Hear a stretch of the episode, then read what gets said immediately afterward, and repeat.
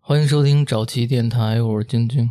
我是溜溜，我是三儿，暗中观察，耶、今天这个故事啊，是一个发生在日本的故事，哦，就是这两年的事儿，二零一九年，好，这回终于听点新鲜事儿了。之前的案件全是一九九几年的，对，九几年事儿多还、嗯啊，这我不知道你们在一九年那年有没有看到过一个视频，嗯，反正当时我是有看到，而且挺火的。视频内容是一个日本女孩坐在地上，劈着腿，穿着很清凉，嗯，只穿着这个上衣外套，下身就露着大白腿。嘿，但是啊，这个美白的大长腿上，满满的都是白色的鲜血，哦哦哦，红色 的，红色的鲜血。但是这女孩呢，并没有表现出一丝的恐惧、害怕，反而是一边打着电话谈笑风生，另一只手呢拿着烟。哦那挺轻松啊，感觉，哎，在她边上呢有一个躺在地上的受伤的男性。那不会是被这个女的给伤害的吧？视频内容里其实是有日本警察在的，就在他们附近，可能是在救援这个男性，嗯，一边也等着这个女孩打完电话，再给她带走，还挺人性化的。怎么这个日本的警察这么客气啊？还得等这个对有可能是犯案的这个凶手打完电话再抓呀，真讲究。嗯，没准人家叫律师，嘿，这要是我是警察，就你现在你正拉着屎呢，我也得给你蹬出来，不管你擦不擦屁股，你都得跟我走。一般咱们印象里的警察就是这样的，我觉得按说应该也得这样啊。他们还是比较客气。嗯，话不多说，我们来说今天的这个主人公。难得今天的这个主人公是个女孩儿，少终于有女性犯罪了。嗯， 就是这个当时视频里这个女孩儿，她的名字叫高冈由佳。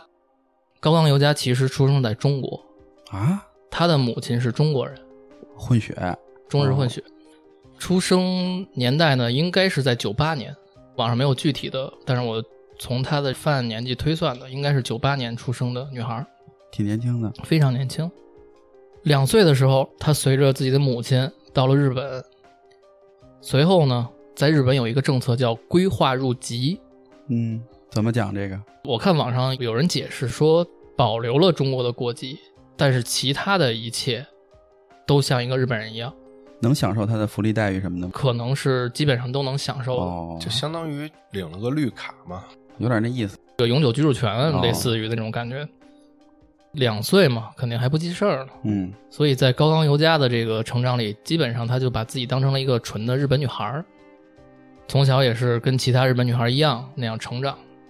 像咱们在脑海里觉得，在那个年代，两千年左右能去到日本生活的这种家庭，应该家庭条件都还不错。应该有点子儿。但是以我看的情况，可能还不是咱们想象中那样，因为据说高冈由佳的母亲啊，工作是介护，这个介护呢，基本的工作内容就是为一些老人去做做饭、洗衣服，帮助他们洗哦家政一澡类。的有点像保姆、护工类似的。，对，在中国来说，可能就是类似于家政保姆这样。哦、在日本呢，这种职位是非常稀缺的，因为他们老龄化社会嘛，嗯，而且这个职位的工资并不很高，所以很少有人愿意做。对，没错儿。那些有学历、留过学的外国人，到了日本肯定是不愿意干这些工作的，本地人就更别说了。对反正我了解的，国外这种像护工这种所谓的咱们看来比较低一点的这种工作，嗯，他们当地人都不愿意做。服务类嘛，对，就因为我有一个朋友之前在其他国家，他就是没干别的，当这个护工去了。哦，他当时跟我说了一个特别有意思的事儿，是什么呀？嗯，他不得给人老头老太太擦眼子吗？ 嗯，他当时啊自己也烦，但是呢，他能挣钱呀。嗯他当时想着，我每擦一下就是 one dollar 嗯， one dollar，嘿，就拿这个给自己解心给自宽己，解宽心，对，就是如果要是能伴随着很高额的收入，也就干了。对，也就干了。嗯，但是在日本，收入并不是很高，哦这个职业可能还是半公益性质的，所以要按这么看啊，高冈由家的家庭经济情况并不是那么好，嗯，出身一般，普通家庭吧。嗯，虽然家庭条件可能不是那么好，但是高冈由家也是像其他日本小孩一样正常成长、正常读书，而且后来他顺利的考入了东京的一所大学，叫帝京大学， 我 上魔兽世界里去了是吧？帝京嗯，毕竟大学可行，会火箭跳吗？是皇帝的帝，北京的京，哦，这个地精嗯哦帝京大学哦，位于东京。帝京大学是一所私立大学，哦虽然是一所私立大学，但是并不是很好考，嗯，哦是一所很不错的私立大学。高仓由佳考上了帝京大学的一个保育专业，育婴一类的，哎，啊，幼教什么的啊幼教感觉像是，对嗯，对女孩来说，可能也是一个很适合的职业，这挺好的，前景光明。这个时候的高仓由佳已经出落的非常漂亮了。哦，刚才视频大家也传阅了一 下，还可以啊，还嗯可以，嗯算是个漂亮小姐姐。在大学的时候的这个高仓由佳，就跟所有的女孩一样，喜欢打扮，还喜欢动漫二次元。比较传统的那种日本女孩哈，没错，这种喜欢动漫二次元的又挺漂亮的女孩，往往都会接触一个什么圈子，就是 cosplay。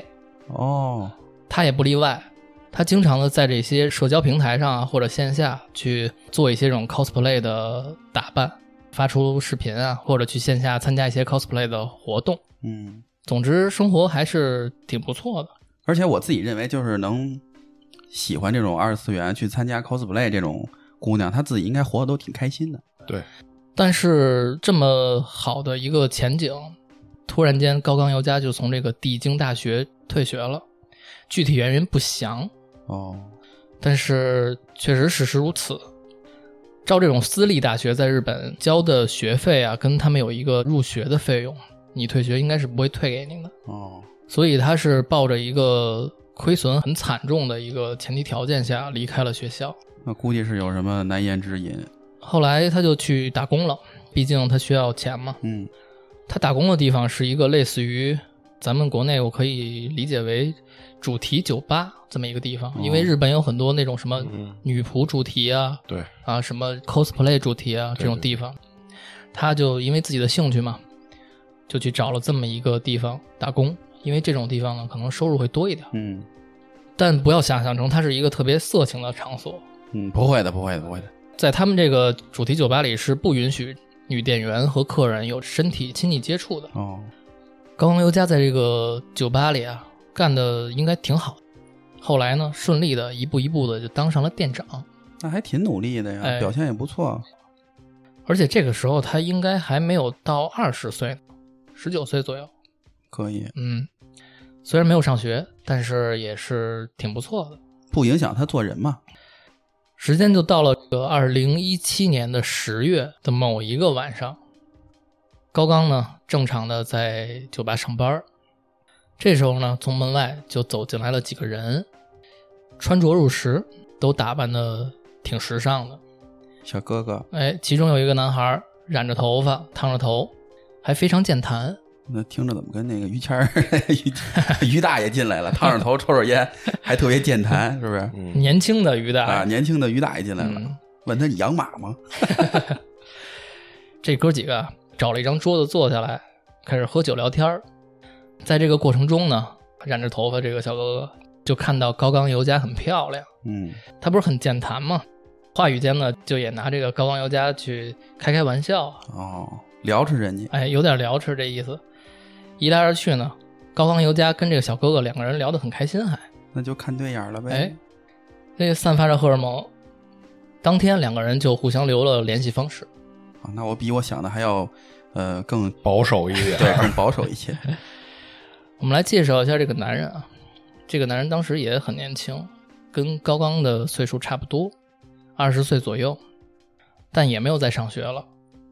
他工作的地方呢是一个牛郎俱乐部，那是一小少爷呀，他的花名呢江湖人称刘月，嘿嘿嘿，行，哪个流哪个月呀？不是那个刘备的刘啊，是啊那个琉璃的琉，啊，琉璃厂那刘，哎，月亮的月，月亮的月，哎，哎，挺雅的，挺骚的这名儿。够骚哈，嗯，嗯但是晶晶说到这块的时候，我就已经作为一个分析专家，我已经断定到了，嗯因为这个牛郎啊，他是只出卖身体不出卖感情的，嗯但是他又习惯性的从女性或者男性身上套来这个经济，嗯，这个我猜啊，尤佳估计被骗了。嗯，可能尤佳也不知道他的职业吧，那不知道，可能他年轻比较容易相信别人呢，对吧？嗯，两个人都很年轻啊。嗯从十月的这个晚上，两个人相识了之后啊，顺利的度过了一整个冬天。在这整个冬天里呢，肯定两个人的关系就变得很亲密了。在一块儿取暖。外边这天儿这么冷，咱俩得一块儿取取暖，是是不是？这个具体细节啊，是肯定我查不到的，反正就是那种特别正常的，脱了衣服纯欣赏，躺一被窝肯定纯聊天，不干别的。对，对可能是。时间到了二零一八年的三月，冬天过去开春了。嗯，从三月份开始，高冈由佳开始去刘月的这个单位光顾了。哦，感情是知道他是做什么的呀，嗯，这个东西瞒不住吧？对啊呀、那他们还挺开放的，不介意这事儿。呃，就经常去捧场。嗯，在这个时候的高冈由佳呢，已经是相当痴迷于刘月的了。他每隔两三天就得去一次这个牛郎俱乐部哦去消费。哦，他是去消费捧他场，去消费，他不是说我去接我男朋友下班儿哦，他是自己去消费去。对我是以一个消费者的态度去消费。哦，可能人家牛郎也需要业绩。 哎，你说对了，有可能，有可能。每一次去呢，肯定就点刘月坐台，哦哎，其他小哥哥就不用进来了。哦，光坐台肯定不行啊，台费能挣多少钱呀、还得开酒，花的到底是谁的钱？你花自己的钱啊。这个事后啊，有人说过他每个月的消费大概能达到一百万日元左右，那咱们算一算，大概一百万日元得六七万人六民币七万人民币，对一个二十岁左右的小姑有娘点来多说，，嗯可真的是不少了。虽然日本挣钱可能多比咱们点儿多一点吧，对嗯嗯但这个也绝对不少了。其实，在日本打工的话，像那种便利店呀、什么那种地儿，好像一个月也能有个一两万块钱呢，是，折合人民币啊。嗯，但是人那边消费高啊。尤佳啊，不是不知道自己的这个钱花了多少，嗯，而且也不是不知道自己挣钱有多难，但是就因为他太喜欢柳月了，咱们可以想象到，因为牛郎其实我觉得要练的技术并不是那些下流的东西，嗯，其实就是聊天儿。对他一定得是在话语间让你觉得跟我相处很舒服，对很开心。招人喜欢。想必刘月这个技术应该是挺强的，我觉得三儿干不了这个，嗯他绝对干不了。三儿肯定干不了这个。你给他几片药，哦他三也儿他干不妈了。去试用期就给他开了，我跟你 说，嗯三儿就跟那爱建国那劲儿， 如何成为牛郎冠军？对对对，先买本书，话说回来啊，尤佳他做的这些所有消费，其实都是为了能有一些时间来独占六月。其实他也不想把他分享给别人。那当然，爱情嘛，故事发展到现在，尤佳呀是一个特别单纯的小女孩，最起码在这段感情里是这样的。嗯，我刚开始还以为这个叫刘月这男的会给他钱让他帮忙刷单呢。你想多了，你想多了啊你。想多了。尤佳这么去捧场，这么去消费，刘月他跟尤佳说什么呢？他说：“尤佳啊，我在俱乐部啊排不上什么名号，比我业绩高的人呢有的是。嗯，就因为我的这个排名啊，就导致我必须得天天加班儿。那不这不是垫那个尤佳吗？哎，说那个如果我要是能排到个什么前三什么的，啊，我就更多时间陪陪你啊、我就能有时间陪你了。哦哎，你想这个尤佳当时深陷于这个感情之中，嗯，他的头脑应该没有那么清晰。昏了头了已经。没错，他就觉得刘月说的都对，嗯，他就觉得我必须得为刘月的业绩做点贡献、啊，出上一份力。对，但是我已经把我的钱基本上都掏出来花掉了，我怎么才能有更多的钱来给刘月冲业绩呢？所以之后，尤佳就去了日本的风俗店，兼职卖身，可惜了，可惜了。因为其他的东西赚钱太慢了。嗯你说你去便利店打工也好，或怎么样了，他根本就达不到这种消费的水平。这个故事我听不下去了，我太心塞了。我是一个怜香惜玉的人。哎呦，说的再回想一下刚才看到的那些视频，对啊，多好的一个姑娘。是，这个还不够，有家还觉得这么兼职卖身啊，赚钱还是慢，他就去做伴游女郎，哦，就是陪一些老男人啊嗯出去旅游，一个星期啊、俩星期一次呢，给你一笔钱。嗯，据说这个伴游女郎是他的主要经济收入来源，一次呢大概就能挣一百万左右，哦，就是六七万啊、哦，这个日元日元。哦，吓我一跳，Golden Pussy 了，成。但是每次啊，这个尤佳不管是卖完身也好，或者是出去陪人玩完，回来之后，他挣的这些钱都如数的贡献给了这个牛郎俱乐部， 这就是自己卖身打赏女主播呀，差不多这个意以思，贩养吸嘛，这就是差不多这个意思。这个哎，想象不到。在一个这么努力的女孩的贡献之下，本身在店里业绩根本都排不到名次的刘月啊，嗯，冲上去了。一个月的名次比一个月高。在二零一九年四月份的时候，刘月的名次就已经排到了第三名。再后来，案发的五月份的时候，嗯，刘月就成了冠军，头牌了，对，哇，那没少投啊！绝对的。拿钱砸呗。嗯这个刘烨相当于榜一大哥了嘛？不是，这尤 佳尤佳相当于榜一大哥了嘛？对啊对吧？对对，就是榜一大哥，这尤佳不会姓王吧？在高冈由佳眼里啊，刘月就是她的男朋友。啊、对对对，两个人呢，每周基本上保持着两到三次的肉体关系。尤佳呢，向刘月表明自己的爱意，嗯说这个我想跟你交往啊。嗯刘月呢，也没有拒绝过他，也同样的向他表白。就是没给答复。但是在尤佳的概念里，嗯，就是我男朋友了。是，我是说那男的呀，就是没同意，也没拒绝。其实他是玩了一个语言上的小花活。既然已经是男女朋友关系了，尤佳就觉得两个人就应该同居住在一起。嗯，才更好。所以在这个时候啊，尤佳的目标就是能在东京这个大城市里，能有一个两个人的小爱巢。时间到了二零一九年的五月份，高冈尤佳接了一个大活儿，主要内容呢跟往常一样，就是陪一个老男人出国玩儿一周左右。哦，这一次报酬两百万日元，那就是十多万人民币。十，多万人民币，相当可观的一个数目。这得怎么玩啊？给这 么多，想不到啊。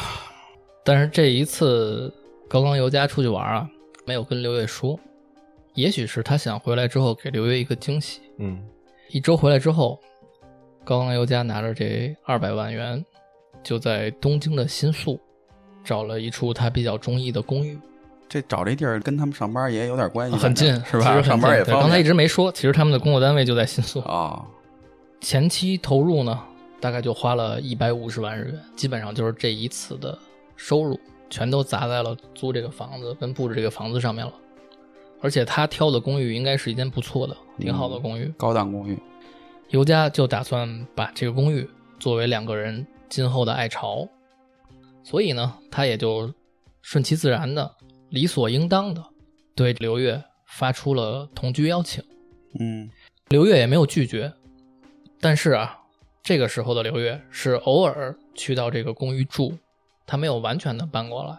嗯，尤佳就说：“既然我都已经租好了、安排好了，那你就搬过来呗，你就不用再跑来跑去的了。有时候，刘月当时呢就说啊，等我到九月份，到九月份我就把这个牛郎的工作辞掉了，到时候呢，咱们两个就一起在这儿呃结婚生子啊，怎么着，就反正给尤佳画大饼。”嗯，听到这些的尤佳呢，也没有起任何疑心，他就无条件的信的这个刘月。这时候的刘月呢，他是知道他面前的这个女生肯定是完完全全的爱上自己了，尽管在他看来，这个女孩只是一个对他来说很重要的客人而已。之前在牛郎店里的一些前辈啊，曾经也提醒过刘月，说你千万不要跟客人在店以外的地方过于亲密啊。嗯，容易给自己身上找雷。前人的经验总是有道理的，嗯，但是刘月呢，为了不让金主客人跑流流了，失了，所以他就一直在采取这种他嗯也捧着他。哎哄骗的态度来对高岗尤佳。每次尤佳对他表白呢，他也就说哎我也爱你，说将来会跟你结婚。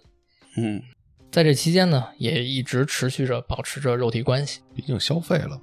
刘月肯定知道高冈由佳光靠酒吧店长的工资是绝对不可能花这么多钱在自己身上的。嗯，他其实是知道尤佳在做的兼职工作的，他是明白尤佳用兼职卖身的钱来开了他店里的这一瓶瓶酒，即使知道他也没说，但是到了每个月月底了，快结算的时候，自己业绩不够，他还是会找到自己所谓的这个结婚对象，说这个我业绩不够，你得来捧捧场。怪不得都说什么婊子无情，戏子无义。哎，嗯没错。对喽，尤佳呢，每次只要自己在东京，只要自己兜里有钱，就一定会到场花钱开酒。捧， 每次看着尤佳花着大把大把的钱，消费完之后，刘月都会喜滋滋的谢谢他说：“啊、又让你花这么多钱，真是抱歉啊。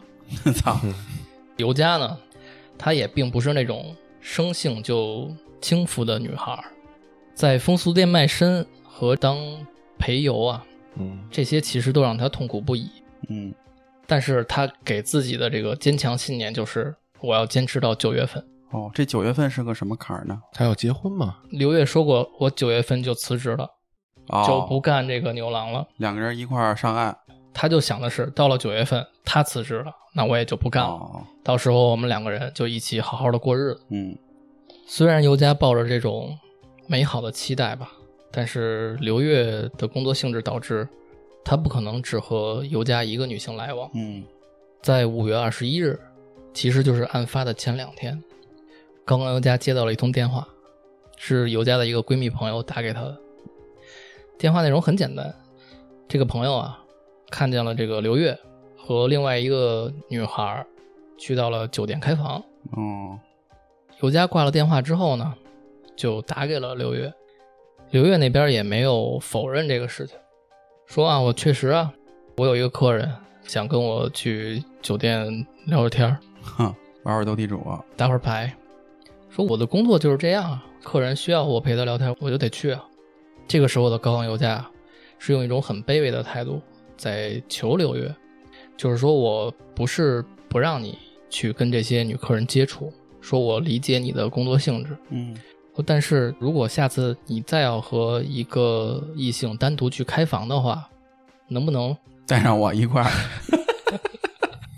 咱们一起 来，哎，他的要求很简单，就是你能不能告诉我一声啊？哦，就因为我不想从别人嘴里再知道这个，好像自己被蒙在鼓里，傻乎乎的那种感觉哈，只要你告诉我，我都能接受。哦，然后刘月也满口答应说没问题，继续哄呗，就是等到九月我就不干这个了。嗯，这俩人都挺想得开的，是，到了第二天，五月二十二日下午一点开始啊，高冈由家就去风俗店上班了，嗯，开始接客，从下午一点一直忙到了第二天的凌晨五点，连续的接了五个客人。我操，五点之后，他下班回家。回家之后啊，他就给刘月打电话，因为在这个时间上，一般是刘月也该下班了，嗯因为两个人都是夜里上班的。嗯，尤佳想约刘月来家里，嗯刘月呢说：“我正在陪客人喝酒，说等我喝完酒，待会儿就去。嗯，”等了一个多小时，尤佳就又打了一个电话，刘月呢就有点不耐烦了，但是因为这个两个人的关系嘛，也加上这个刘月的个人技术，嗯所以他的话术肯定还是很好的。大概意思也就是说这样，我在做我的工作，我在陪客人喝酒，说你先不要打扰我，等我结束工作之后就会去到公寓。又挂了电话，这个时候的高岗油价心里非常的压抑，嗯他一直觉得跟刘月的这种关系里很难得到真正的满足感，嗯所以他就打电话给了自己的一个闺蜜，不知道是不是之前打电话给她通风报信儿的那个。电话那边的朋友具体说了什么呢？大概意思就是帮他分析他跟刘月现在的一些情况，嗯，两个人的关系啊发感情状展。态呀，作为旁观者，可能旁观者清，嗯朋友看的可能更明白一点儿，可能也就说了，刘月就是这么一个职业，就是这么一个人。如果你要真的想跟他在一起呢，你就得接受这些，对而且这些花的钱呢，也是你们两个人关系的一个基础保障。嗯如果你不花这个钱了，可能你们的关系就没有这么稳定了。听完朋友的这些分析之后啊，尤佳心里并没有更好受。两个人聊了很久，挂了电话，尤佳的情绪就已经有一些不稳定了。想不开了，有点儿，他就自己待在公寓里，一直这么等着刘月下班儿，等到了中午，刘月都还没有回来。这个东西呢，就让尤佳的情绪越来越激化了。崩溃了，有一点儿。这个时候，尤佳就想，就想杀了刘月，杀了他，我就能永远的和他在一起了。这个念头呢，就在等待中变得越来越强烈，一直就到了下午三点，刘月终于到了公寓，看见刘月了呢，尤佳并没有把崩溃的情绪表现出来，两个人如约一起安装了公寓的窗帘儿。可能俩人之前约好了，说这个新买的窗帘儿要今天安。嗯，两个人安完窗帘之后呢，就滚了一会儿床单儿。一晚上不睡，还有时间滚床单儿。哎，年轻嘛，二十岁，翻完了窗帘，滚床单儿，啪啪过后啊，六月可能是一天太累了，只穿着一条内裤倒头就睡了。嗯，尤佳呢，看到刘月睡着了，他就走去了厨房，挑选了一把之前为这个家买的菜刀。他这个菜刀应该不是咱们会用的那种方形的菜刀，西式的那种，哎，是那种尖的，就是月光光、心慌慌的那对拿那个。挑选了一把趁手的，然后从厨房慢慢的走向了正在熟睡的刘月。准备先搁哪儿？为了不让刘月反抗啊，高冈由佳坐到了刘月身上，压住你。这要是你说在这昏迷中的刘月一醒，看见这个女朋友坐身而哀怨，刚完事儿嘛，又来呀、歇会儿吧，肯定还这种心情是 的。姿势可能类似，嗯，刘月在熟睡嘛，尤佳就趁着这个时候坐在身上，用手里的刀刺向了刘月的左侧上身。刘月就被突然间来的剧痛惊醒了，一睁眼，她看见的是继续在用刀疯狂扎着她的高刚。高刚尤佳一边刺她，一边说：“喜欢我，喜欢我。喂，得给你死，我操，有点病态了啊！”很吓人的一个画面。嗯有点意思。这个刘月在危险之中也是反应很快，嘴里就说：“我喜欢你，喜欢你，我们永远在一起。你先打电话叫救护车吧，我不会告诉警察。我操，这扎了几刀啊？怎么还能有这么清晰的意识？”这会儿肾上腺素一定激增了。嗯，高冈由佳听见刘月说这些，又看见眼前的刘月如此痛苦的样子，嗯，有一点儿心软了，嗯，就停手了，而且在当时也感到了一点点的后悔。刘月就趁这个时机，一把掐住高刚的脖子，然后往旁边一甩，就从高刚的身下挣脱了起来。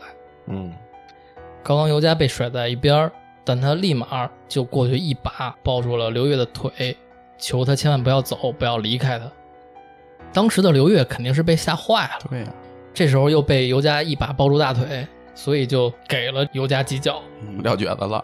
挣脱之后夺门而逃，就开始往公寓楼下冲。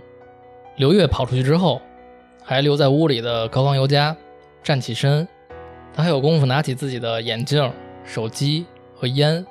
拿好这些东西之后，就出门追刘月去了。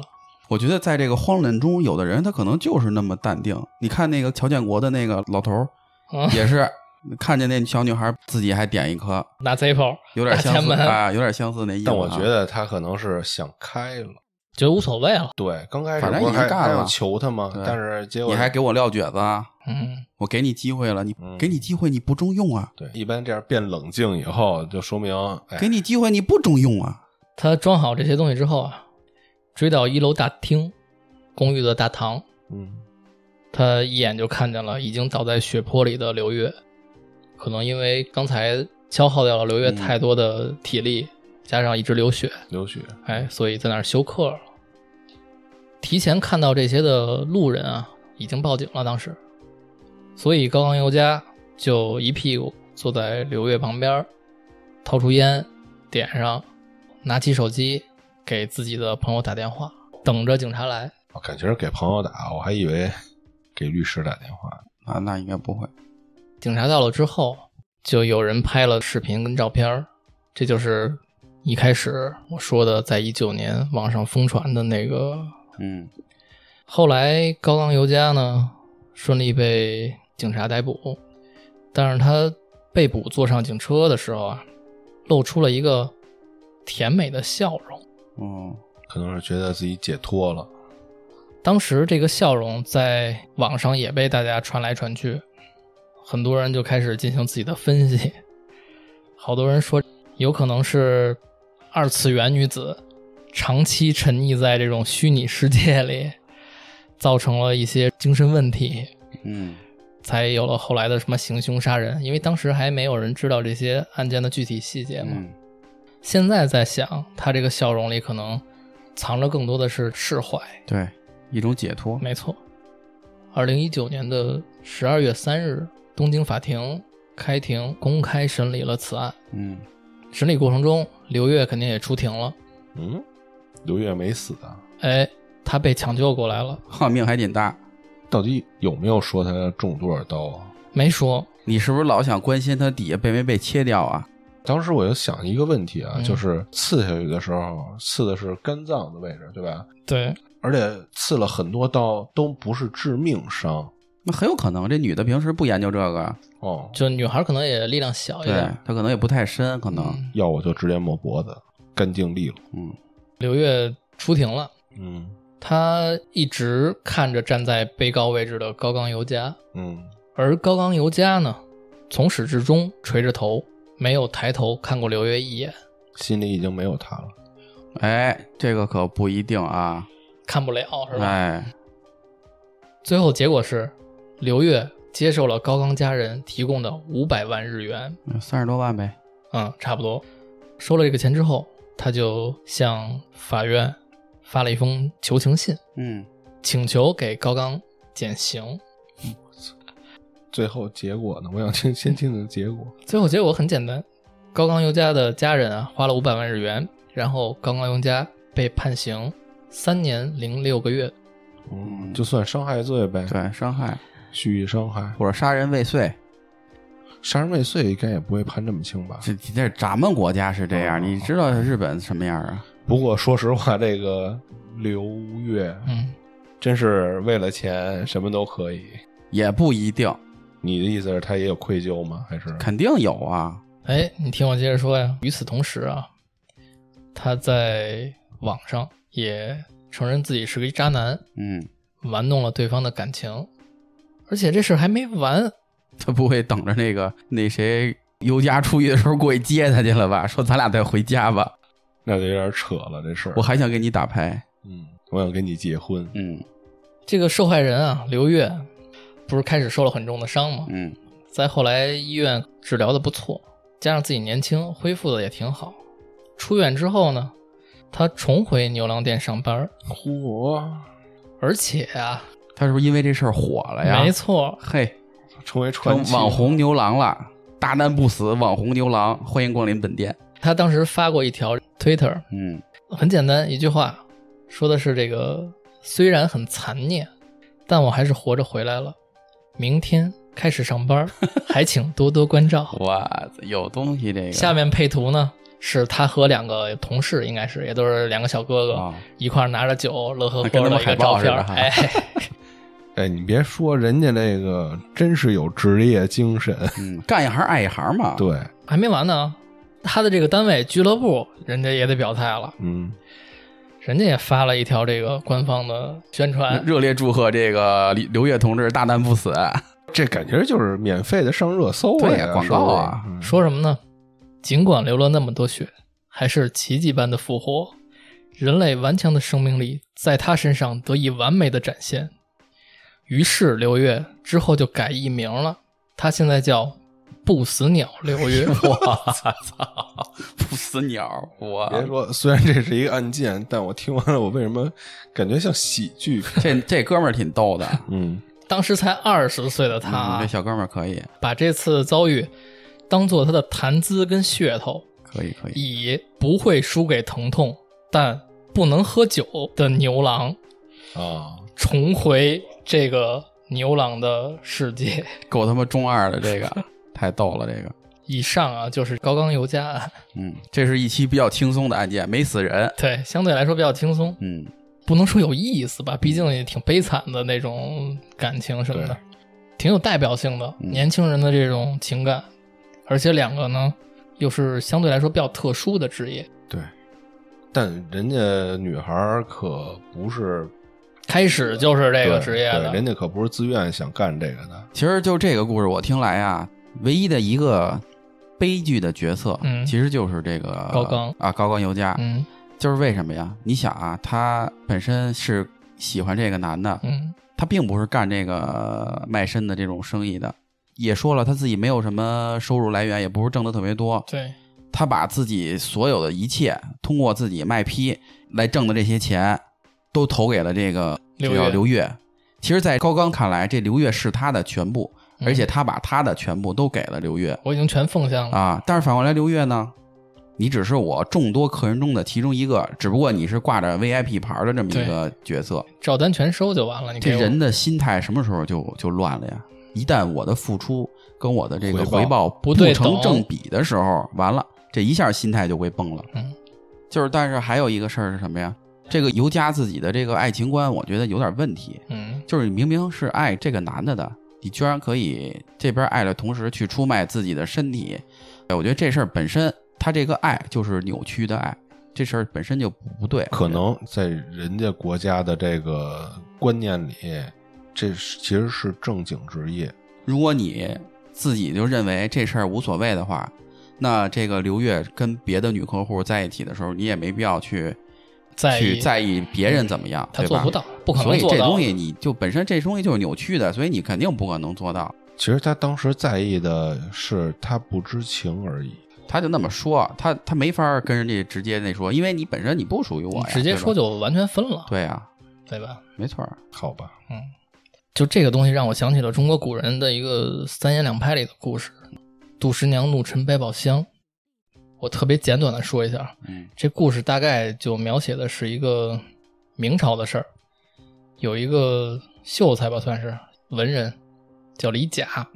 嗯，这李甲呢，平时家就没什么正事儿，老爱去逛个花街柳巷，嗯在这个花街柳巷里头呢，就认识了一个名妓，叫杜十娘。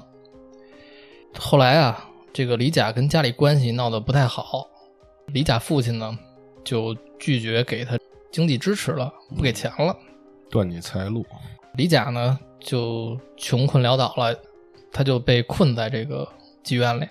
嗯，他还能被困到妓院里？该我赊账了嗯没吧，钱走啊，谁让你走啊？对呀、但是在这个很尴尬的情况里呢，这个杜十娘情真意切就体现出来了。嗯杜十娘就站出来，不但帮李甲还了账，嗯，而且还替自己赎了身，没少挣啊，没少攒。那意思就是，哎，我现在是干净身了，你可以娶我了。他很有可能在一直等一个机会，反正这钱也自己都攒够了，嗯我就等待有一个人值得我去放弃这份真心人收入颇高的工作。哎，我跟你走，我上岸他就觉得李甲是他这个真心人了。嗯那他也没问问人家，不是两个人当时肯定已经是很浓情蜜意的明了。白明白。我讲的比较快嘛，嗯嗯嗯，李甲当时肯定乐得这样了，有人帮我脱身，嗯，然后还有一个美女白来一媳跟妇我儿走，还啊，走吧，然后俩人就打算一块儿回家。但是在这个返乡的途中啊，他们遇到了一个人，这个人叫孙富。孙富看上这个杜十娘的美貌了，嗯就跟这个李甲打小算盘，就说想买杜十娘。后来李甲没有经受住千金的诱惑，我操，也是一不是东西的人。哎，就在这个私下签了一个卖身协议，给这杜十娘卖了。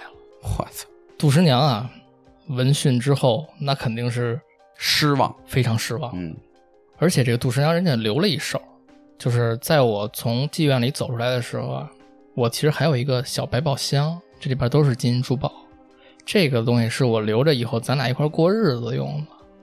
当时李甲都不知道，嗯在他得知自己被卖了之后，非常失望嘛，他就站在一个船头，当时要过河，他就把这个百宝箱取出来，往河里一扔嘿。紧接着呢，杜十娘随着百宝箱也投河自尽了。哦，啊，死了！对，我还以为是把百宝箱打开，往河里扔，吸引人家下去捡，然后自己就可以跑了。你还想着卖身这事儿，我们想的都是这个对生活失望透顶了哎种啊这个状态，情绪的事儿。确实很多古代的故事，其实能明显看出来，古代的文人不是东西的挺多的。中国古人也有一句话叫什么“负心多是读书人对啊，读书人有心眼儿啊，”，是是不是啊古？代的妓女更有情有义一些。是。那要这么说的话，那那个婊子无情，戏子无义就不对，那个话是从文人嘴里说出来的， 对他们对不无对情无义。对，反正就是不完全一样，但是也有类似的地方，都是这个负心汉哎负心汉骗了好姑娘的，骗了痴情女，痴情女。但是你说到这个痴情女啊，我看到网上还有一个说法，他们跟高冈由佳叫现实版的病娇女，病娇女，我也不知道这个词儿什么意思。病态交往呗。娇是那个娇柔的娇，哦哦说这个病娇这个词是跟傲娇是一个体系的，哦哦，就是傲娇那个意思，嗯你就去理解病娇。嗯大概的意思就是说，有这么一种女性，她会在情感关系里特别以对方为主。嗯如果对方有稍微一点儿不随她愿的地方，她就会变得极其的偏激。嗯，有这样的，所以，有没有可能尤佳自己也有一点问题？因为首先她在两个人的关系里边，她扔掉自己了，她忘掉我先得爱自己，我才能爱别人。嗯就是付出的有点太多了。